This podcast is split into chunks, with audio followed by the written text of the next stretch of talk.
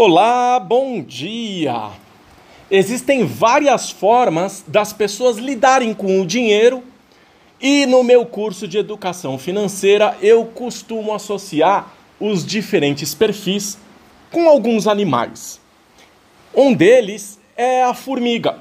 São as pessoas que guardam, guardam, guardam e não têm objetivos muito claros trabalham para pagar as contas e para investir aquilo que não consome.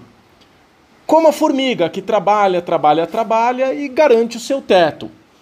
Essas pessoas costumam ser conservadoras, altamente disciplinadas, planejam bem os seus passos. No entanto, se divertem pouco. Importante, não tem nada de errado nisso. Se a pessoa estiver bem com isso, se for feliz assim, Tá tudo certo.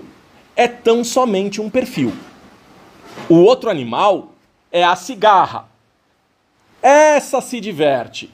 Gosta de cantarolar como se não houvesse amanhã.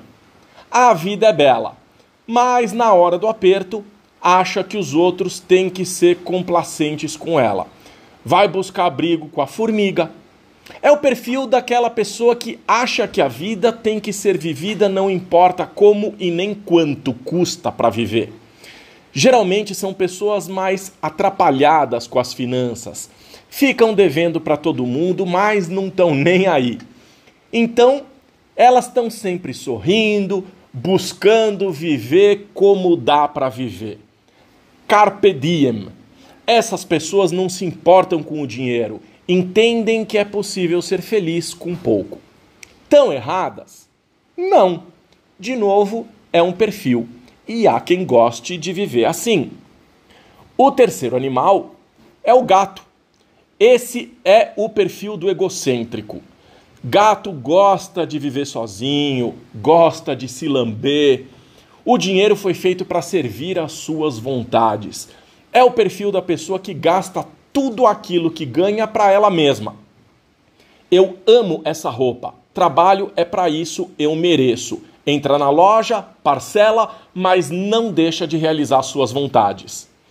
Adora ficar cheirosa, então não poupa em perfumes. No entanto, são pessoas com muita dificuldade em dividir, em doar, em se socializar. O quarto animal é aquele que mais me preocupa e foi o principal motivo de eu ter trazido esse assunto à tona, que é a tartaruga. A tartaruga, em qualquer sinal de perigo, ela se esconde no casco. E esse é o perfil das pessoas com fobia financeira. São aquelas pessoas que não gostam de responsabilidade de lidar com o dinheiro são pessoas que têm dificuldade em administrar o dinheiro. Pior, essas pessoas têm tanta aversão que ficam sem dormir dias antes de receber o salário porque sabe que vai precisar pagar as contas. Morrem de medo de perder o controle, de esquecer de pagar alguma coisa e de saber que os juros podem dificultar o equilíbrio financeiro das suas contas evitam de falar sobre dinheiro, sobre finanças, ficam irritadas, focam nos problemas e evitam qualquer tipo de controle.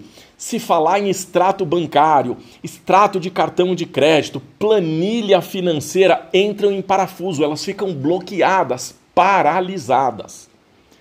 Não sabem quanto ganham, não sabem quanto gastam, não reconhecem os preços das coisas, não conferem as contas que precisam pagar. Se você perguntar o preço do litro da gasolina, ela não vai saber. Se perguntar se ela conferiu a conta depois que ela foi uh, ao, ao restaurante, ela vai dizer que nem olhou. Ela não faz a menor ideia daquilo que ela está pagando.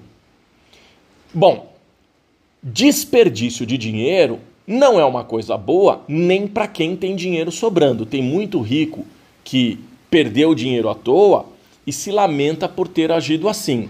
Então não é uma questão de ter mais ou ter menos dinheiro.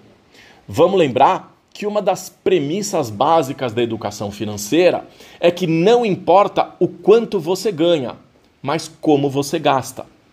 Então, a fobia financeira é um comportamento que existe e a boa notícia é que pode ser tratada da mesma forma como é possível tratar do comportamento dos outros animais.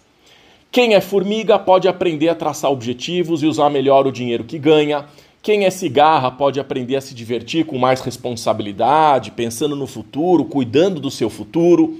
Quem é gato pode aprender a se socializar melhor, a pensar também na sociedade, na comunidade, nas pessoas ao seu redor. E quem é tartaruga pode aprender na educação financeira que dinheiro não é um bicho de sete cabeças. E aí, com que animal você mais se identificou? Como a educação financeira pode te ajudar a lidar melhor com o dinheiro? Desejo uma ótima semana e até o próximo quadro.